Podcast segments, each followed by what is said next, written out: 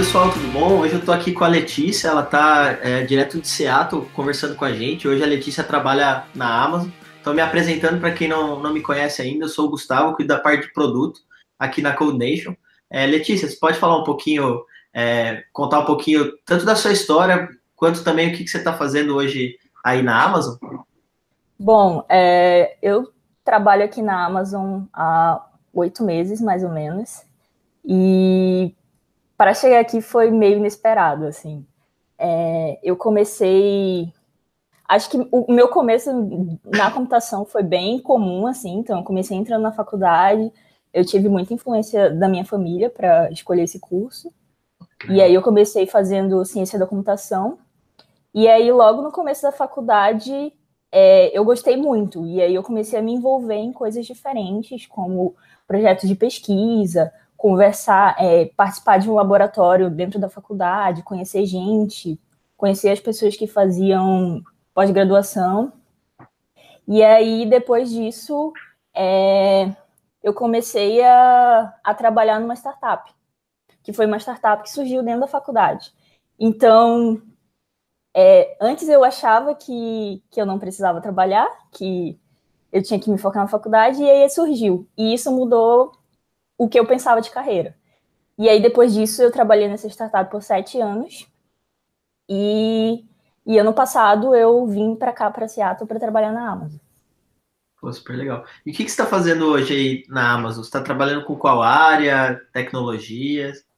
É, eu trabalho no time do RDS, que é o Relational Database System, que é o, um, o service, que é o banco de dados relacional do, da AWS, e, e eu trabalho no, na plataforma desse serviço. Então, é um time que cuida é, da base ali para os sistemas funcionarem em cima. E aí, é, esse serviço é, é, como se fosse, é bem back-end, assim, então é, é, um, é um, serviço base para o sistema todo funcionar, sabe? Ah, bem legal. E assim, como que você se preparou para essa carreira é, aí fora? Foi por a preparação? É, você fez teste em outras empresas ou não? É, foi a própria Amazon que te encontrou? Conta um pouquinho pra gente. É, na época eu não pensava em ir para fora do país. Tipo, eu sempre achei que, que as empresas grandes eram uma coisa muito distante. Tipo, pensar, eu nunca tinha pensado em trabalhar no Google, no, na Microsoft, no Facebook ou na Amazon. É, ainda mais que eu sou de Manaus, então Manaus é mais isolado ainda. E, aí, é, para quem, quem tá lá, é meio que impossível, assim. Quem tá, quem tá trabalhando lá acha que, que é uma coisa que, que não é verdade, sabe? Que a gente não consegue. E aí, é, depois de sete anos que eu estava trabalhando no, na, na, empresa, na startup, a empresa super cresceu e eu aprendi muita coisa lá. E aí surgiu um convite pelo LinkedIn para fazer uma entrevista na Amazon. E aí o primeiro impacto foi pensar, meu Deus, eu não sei se eu sei inglês. e aí, lógico, eu tive um receio de ir, achei que ia ser difícil. E aí eu decidi ir porque é, seria uma experiência legal saber como é a entrevista e seria uma experiência para testar o inglês também. Então, de cara, eu pensei nisso vou fazer entrevista por esse motivo. Mas aí, quando chegou perto da entrevista e, e o dia que eu fiz mesmo, é, minha cabeça mudou um pouco e aí eu já estava querendo ir. Então, já, já foi uma coisa que se tornou mais próxima, sabe? E eu vi que, que era possível. Poxa, que legal. É um ponto, acho que você citou aí, né? Era até um ponto que eu tinha notado. Manaus, né? É, como que é o ecossistema de tecnologia? Está começando? É, não está. E era até um ponto que eu ia te perguntar, né? Se ainda é, digamos, um, é, é um lugar escondido que poucos estão olhando, mas que às vezes tem muito potencial, como que você acredita que é, o pessoal da Amazon, por exemplo, te encontrou? Então foi pelo LinkedIn, né? É, você sempre estava atualizando seu LinkedIn? Como que foi essa preparação, assim? Você teve alguma... É, tipo, em Manaus é um mercado bem limitado. É, é, é basicamente nós temos empresas de, de tem algumas empresas de, de pesquisa e alguns projetos por exemplo, institutos de empresas grandes, por exemplo, da Samsung, já teve da Nokia, da Microsoft lá. E aí o mercado é baseado nisso. E ao longo dos anos, a universidade tem feito um trabalho muito bom com os alunos, é, incentivando pesquisa. E nos últimos cinco anos, eu acho, eles começaram a incentivar empreendedorismo também. Então, é, os alunos são bem envolvidos nesse sentido. E aí, é, eu estava sempre atualizando meu LinkedIn, é, porque eu fazia muita coisa na empresa, então é, um dia eu decidi, sempre que eu fazia alguma coisa diferente, eu atualizava, porque eu já estava esquecendo tudo que eu estava fazendo. E aí, e aí eu achava que a experiência que eu, que eu tava tendo lá ia ser importante no futuro é, para eu, eu ir para outros lugares. E aí eu resolvi atualizar meu LinkedIn, criei um, uma versão em inglês também. É, e aí surgiu a oportunidade através do LinkedIn.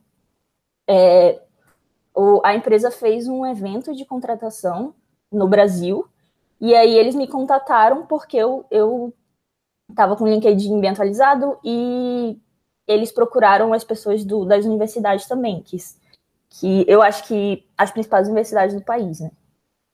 Então foi assim. Legal. Um ponto que eu acho que é muito legal de você, assim, que é, a gente está conversando com bastante gente e muitas das pessoas que a gente conversou passaram por várias empresas, né? Antes de ter, por exemplo, uma experiência internacional.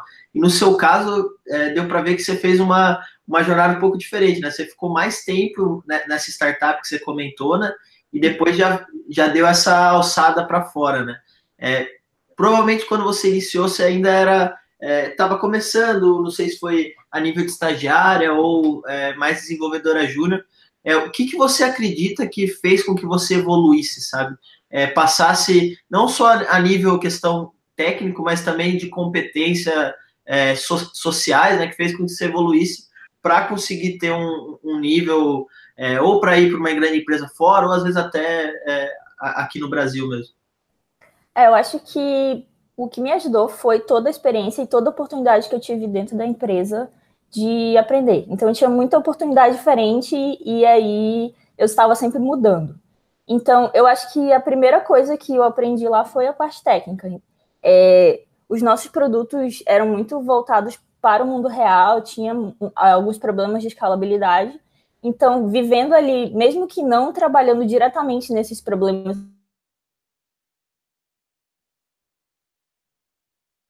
Alô? E ver o que as pessoas estavam fazendo e entender como eles estavam resolvendo aqueles problemas me ajudou a, a enxergar as, os problemas de um jeito diferente e me ajudou a começar a observar os outros problemas e, e, e usar aquela informação que eu tinha para resolver novos problemas parecidos. Legal. E aí é, é uma coisa que eu gosto muito é de usar a tecnologia para resolver problemas de verdade. E, e, e, isso é uma forma que é, eu uso isso como motivação para aprender coisas novas. Então, se eu tenho um problema novo que eu não tenho ideia de como resolve, é, eu vou procurar uma tecnologia diferente, vou conversar com pessoas que, que, que já trabalharam com algo parecido, pessoas que eu conheço, e aí é, tá sempre buscando é, essa, essa, essa coisa nova, sabe? Tá sempre buscando como resolver coisas diferentes. Legal. E você perguntou um pouco da parte social, é, isso era uma coisa que eu tinha muita dificuldade. Eu acho que, que as pessoas de computação em geral têm essa dificuldade é, de, de se relacionar e de, e de acho que se, se fazer ser escutado dentro de um lugar. É, a gente tem uma ideia de, de, programador que é uma pessoa que senta na cadeira e programa o dia inteiro e resolve aquilo que tem que ser feito e pronto. Mas dentro dessa empresa eu tive a oportunidade de discutir com as pessoas, é, entender qual era o problema do cliente de verdade.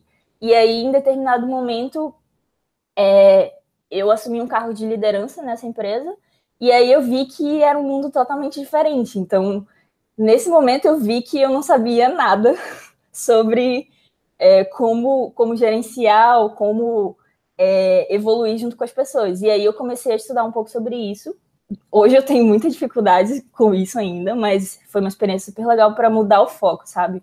Legal. Entender como a gente pode é, gerenciar um projeto, como a gente pode planejar é, o desenvolvimento daquele, daquele projeto, como a gente junta um time, e, e conversa com as pessoas e, e, e ouve as pessoas para criar uma solução. Então tem muito disso de trabalho em equipe. E isso é uma coisa também que foi importante no para ir para a Amazon na entrevista da Amazon, que eles eles eles focam muito no, na parte cultural da empresa. Então essa coisa de como você se relaciona, como você pensa sobre o seu ambiente de trabalho também ajuda muito. Não, bem legal. É, é um ponto que a gente vê muito aqui na, na Coordination, assim. É, aquela história, né, de o desenvolvedor, né, trabalhar só ali com a tecnologia, fechadinho, isso cada vez mais não, não existe, né? Cada vez mais a, a área se torna produto, né? Todo mundo uhum. de produto, então é, designer precisa conversar com o desenvolvedor e vice-versa, e com o time, às vezes, de business também. Acho que isso é realmente é fundamental. Né? E você falou de aprendizado da parte tecnológica, né?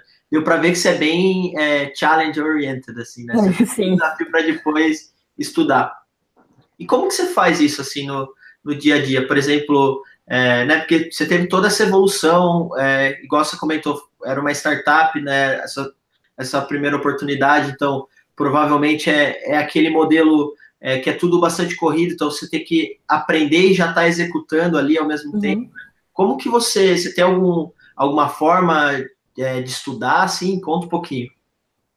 É, eu não, eu, eu sempre digo que eu não gosto de estudar, mas é, eu tenho percebido mais que isso não é verdade. É, eu acho que o, o que eu faço não é um, um, uma coisa convencional de sentar, pegar o livro ou fazer um, um curso específico. É, quando eu não tenho nenhum problema para resolver no trabalho, por exemplo, algum problema grande, Normalmente eu estou fazendo algum projeto pessoal, procuro alguma, algum, é, alguma coisa diferente, algum problema que eu acho que vai ser legal resolver. E aí já aconteceu também de, ah, eu quero aprender essa tecnologia específica. E aí eu procuro uma aplicação para isso. E aí eu começo a meio que resolver esse problema e, e aprender essa tecnologia nova junto. Então, eu acho que encontrar uma motivação para você aprender aquilo é legal, entendeu? Acaba que você vai usando na vida real e mesmo que seja um projeto que não vai dar em nada, você toma aquilo como experiência e, e pode aplicar em projetos parecidos depois. Legal. É um show de bola. E até curiosidade, hoje questão, né, tra trabalhando mais com back-end, quais tecnologias você está trabalhando? Python? É... é... que a gente trabalha muito com Java. Java? E dentro da empresa tem todo um, um, ecossistema de ferramentas, então é um pouco diferente de trabalhar, tem muita estrutura interna, mas é basicamente Java isso. Legal. E, e era Java também que você trabalhava na, na, na antiga. É, lá era tudo, né? Mas é, eu trabalhei um pouco com Java. Eu trabalhei por uns dois anos na época que eu trabalhava com Big Data um pouco. E, mas, tipo, isso é uma coisa que eu sempre falo que não é importante você saber uma linguagem, é importante você saber programar. Porque se você sabe a, a base teórica, a, a, parte de programação, você vai conseguir fazer qualquer linguagem, você vai conseguir programar em qualquer linguagem. Então, isso é uma coisa também que, que é bem importante, eu acho, para a evolução de carreira, porque você não fica ali preso naquilo, sabe? Você pode trabalhar em coisas diferentes, com oportunidades diferentes. Legal. Isso é bem interessante. É, um, uma pergunta também que a gente está fazendo bastante assim para as pessoas e é bem polêmica essa pergunta. É, para você assim, quais são os erros mais comuns de desenvolvedor júnior, pleno e sênior, né? A gente sabe que é difícil fazer essa classificação, uhum. nem sempre ela é correta, né? É, mas queria até saber de você, o que, que, você acha que são as diferenças entre cada um é, e quais são esses erros que são comuns né, para cada momento ali da sua carreira? É, eu costumo pensar que o Júnior é um programador que, que tá no começo, que ainda está na faculdade, ou, ou... A, a, gente sempre fala assim, tá na faculdade, mas não necessariamente precisa fazer faculdade para trabalhar com computação, né? Uhum. É aquela pessoa que ainda é, tá aprendendo a base teórica, é, resolve problemas menores, componentes, e, e, e, tá, e, tem, e precisa de alguém para ajudar é, a, a caminhar dentro de um projeto.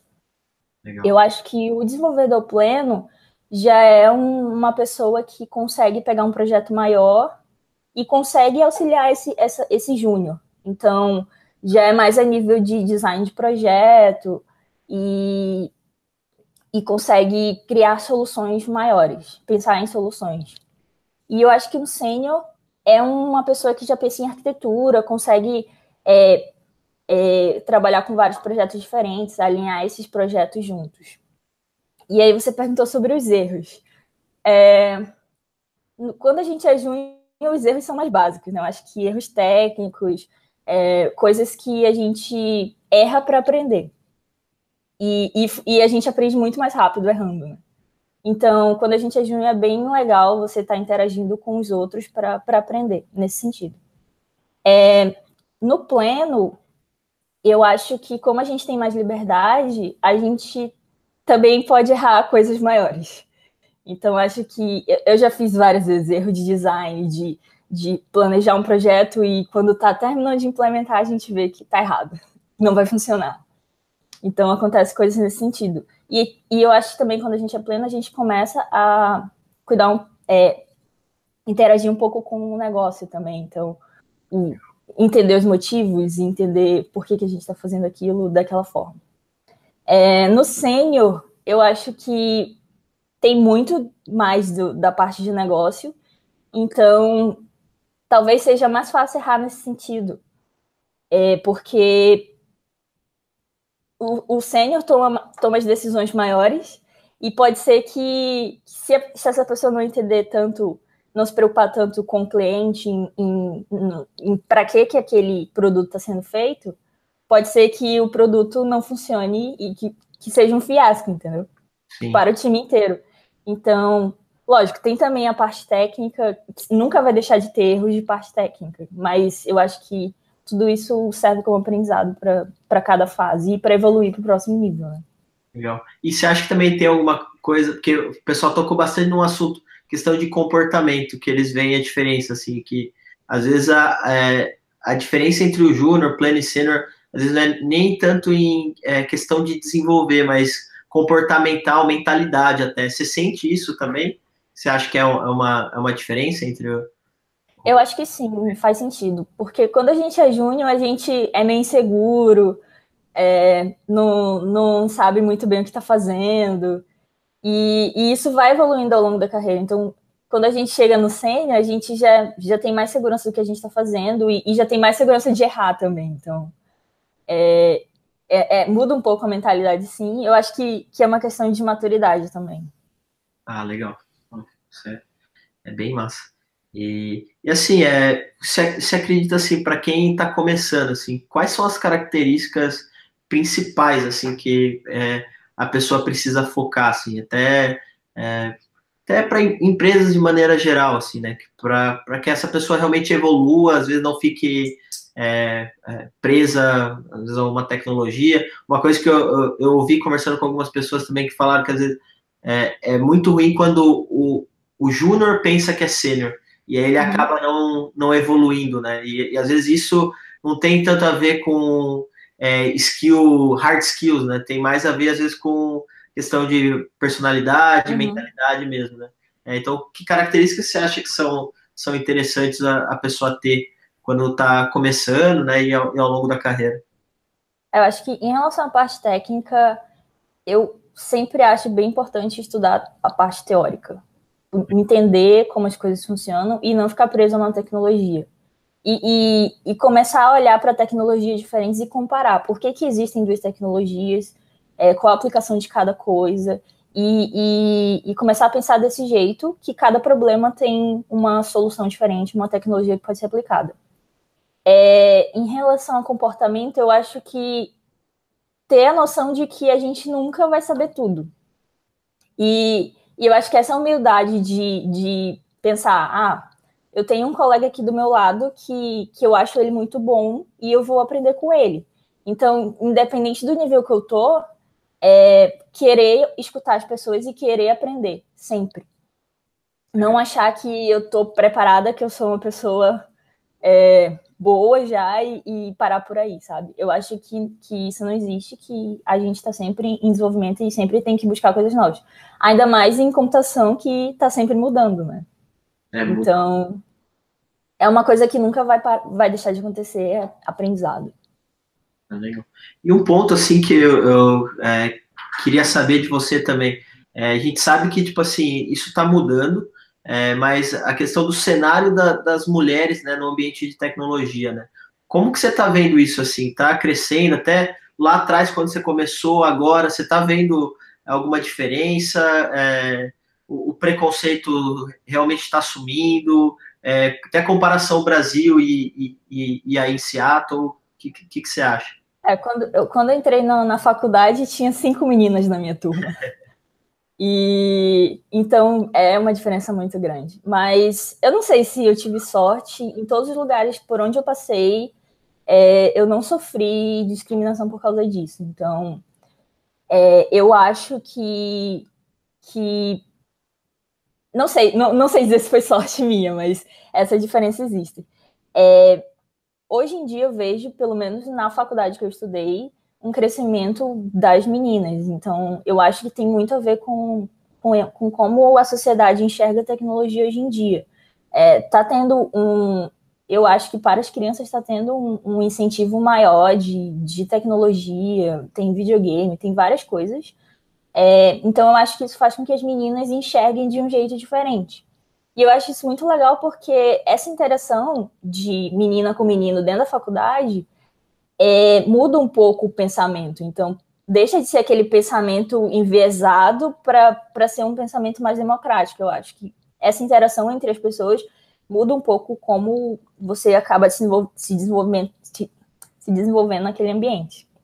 E quando eu cheguei aqui, é, até eu li uma notícia semana passada dizendo que é, quatro a cada cinco desenvolvedores aqui são homens. Então tem uma diferença muito grande mas é, eu vejo que é uma preocupação das empresas que, que diminuir essa diferença. Então, eles estão sempre preocupados em, em contratar mais mulheres, e, e dentro da empresa é, é, é, uma coisa normal, assim, não, não, não sinto uma diferença de porque eu sou mulher, é, sou tratada de outra forma, entendeu? Eu acho que existe esse trabalho de, de aproximar os dois, então acho que, que é uma coisa bem importante. Ah, bem legal. E assim, você está vendo, existe alguma área que as mulheres estão crescendo às vezes mais do que outra? Parte de front, data science, ou não? Você acha que tá, realmente está tendo até liberdade para elas escolherem qual, é, quais ela, elas preferem, assim, né? É, eu não, não tenho certeza, mas é, a impressão que eu tinha quando eu estava no Brasil era que as mulheres normalmente iam mais para a parte de engenharia de software, que é uma parte mais de aplicação e até mesmo um pouco mais perto de pessoas.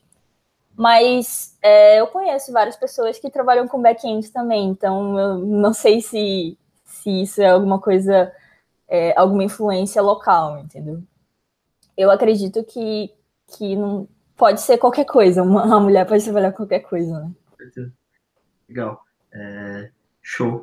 É, acho que é até a última pergunta aqui para finalizar, assim, para você, assim, quais foram as escolhas mais acertadas que você considera ter feito, assim, né, nesse tempo aí como desenvolvedora? O que você acha que foram os pontos, assim, que é, realmente você acertou? Acho que uma coisa que eu fiz bem no começo e, e eu meio, fiz meio inconsciente, que foi, eu comecei a trabalhar com pesquisa muito cedo, e eu estava no segundo período da faculdade, quando eu comecei a trabalhar com pesquisa. Não sabia programar direito ainda. Mas eu acho que essa interação. É, eu trabalhava com, com pessoas da pós-graduação dentro do grupo de pesquisa. Então, essa interação com pessoas mais experientes me fez enxergar coisas que eu nem imaginava que existia. Então, acho que isso foi uma coisa muito importante, mesmo que eu não tenha continuado nessa área de pesquisa, foi uma coisa muito importante que aconteceu bem no começo do, da minha carreira. E acho que depois disso não teve nenhum marco muito importante. Eu acho que o conjunto do, do que aconteceu é, me ajudou. Então, é, é, evoluir e ganhar experiência é uma coisa que leva tempo, né? Então, o acho que para você então foi essa de ter trabalhado com pesquisa logo no início. Sim, acho que sim, que mudou um pouco a minha ideia do, do que, que era computação e como a gente podia usar isso você entrou é, crua na faculdade, você não sabia programar ou já sabia um pouquinho assim? Não, é, eu fiz. Seus pais, seus pais chegaram a trabalhar com. É... Eu tenho dois irmãos que fizeram ciência da computação, ah, então desde criança, dentro de casa, eu vejo eles programando. E aí eu tinha muita vontade de entender o que, que eles estavam fazendo. Mas quando eu fui para o ensino médio, eu comecei um curso técnico e aí eu fiz, era um curso de telecomunicações, então não era de computação, era muito mais como se fosse engenharia, sabe? Uma parte de eletrônica e tal. E aí no último ano eu fiz um, um, uma matéria de lógica de programação. E eu, e eu achava muito fácil aquilo. Era uma coisa diferente que eu achava muito fácil. E aí voltou aquela ideia de que, opa, computação tá aí, né? E aí eu, eu acabei prestando vestibular para ciência da computação e entrei na faculdade. E aí, então foi. Eu tive muita influência, mas é, o que eu vejo, assim, das pessoas que, que fazem computação é que elas não têm ideia direito do que, que é. E aí, por isso, eu acho que por isso muita gente desiste no começo, que não é uma faculdade fácil. Né? Sim a, a base muitas vezes é importante, né, também. Isso, isso. Que é uma coisa que a gente estuda na faculdade e acha que não, não vai usar nunca, né? Tipo, ah, eu quero só programar aqui e tá bom. É, descobre a importância. Não, bem legal. É, Letícia, obrigado pela disponibilidade. É, agradeço aí, o pessoal com certeza é, vai adorar esse, esse bate-papo. É, queria, é, então, agradecer em nome da Combination e também se quiser deixar um recadinho para o pessoal, assim, é, né, alguma última dica é, para realmente o pessoal que está começando, às vezes está mudando de carreira, é, poder utilizar dessa, dessa dica aí na, na própria carreira. Obrigado, viu? Bom, obrigado pelo convite. Acho que uma dica super importante que não é técnica, não é comportamental, é aprenda o inglês. É muito importante. Mesmo que você não, não queira sair do país, mesmo que você só vá trabalhar dentro do Brasil, é super importante dentro da área. Então, acho que é isso. É, até agora, curiosidade, eu falei de encerrar, mas é, você, você aprendeu inglês antes de entrar na faculdade ou foi na faculdade? Não, é, eu comecei a fazer curso de inglês quando eu era adolescente, mas eu não gostava. Então, eu passei quatro, cinco anos fazendo inglês sem, sem estudar direito. Então, eu tinha uma, uma ideia, uma base bem, bem básica. E aí, quando eu entrei na faculdade, que eu comecei a fazer pesquisa, a primeira coisa que o professor me deu foi ler esse artigo em inglês. E eu passei três semanas para ler um artigo de sete páginas. Caramba. E aí, nesse momento eu vi que era importante. E aí, mas eu não cheguei a voltar a fazer um curso formal de inglês. Eu comecei a estudar e, e usar no dia a dia e evoluir dessa forma. Então, é uma coisa que é muito importante. E, e é uma coisa que, quando eu cheguei aqui também, eu senti muita dificuldade. Então, acho que começar do, desde cedo a pensar nisso é, facilita. é bem. É, facilita.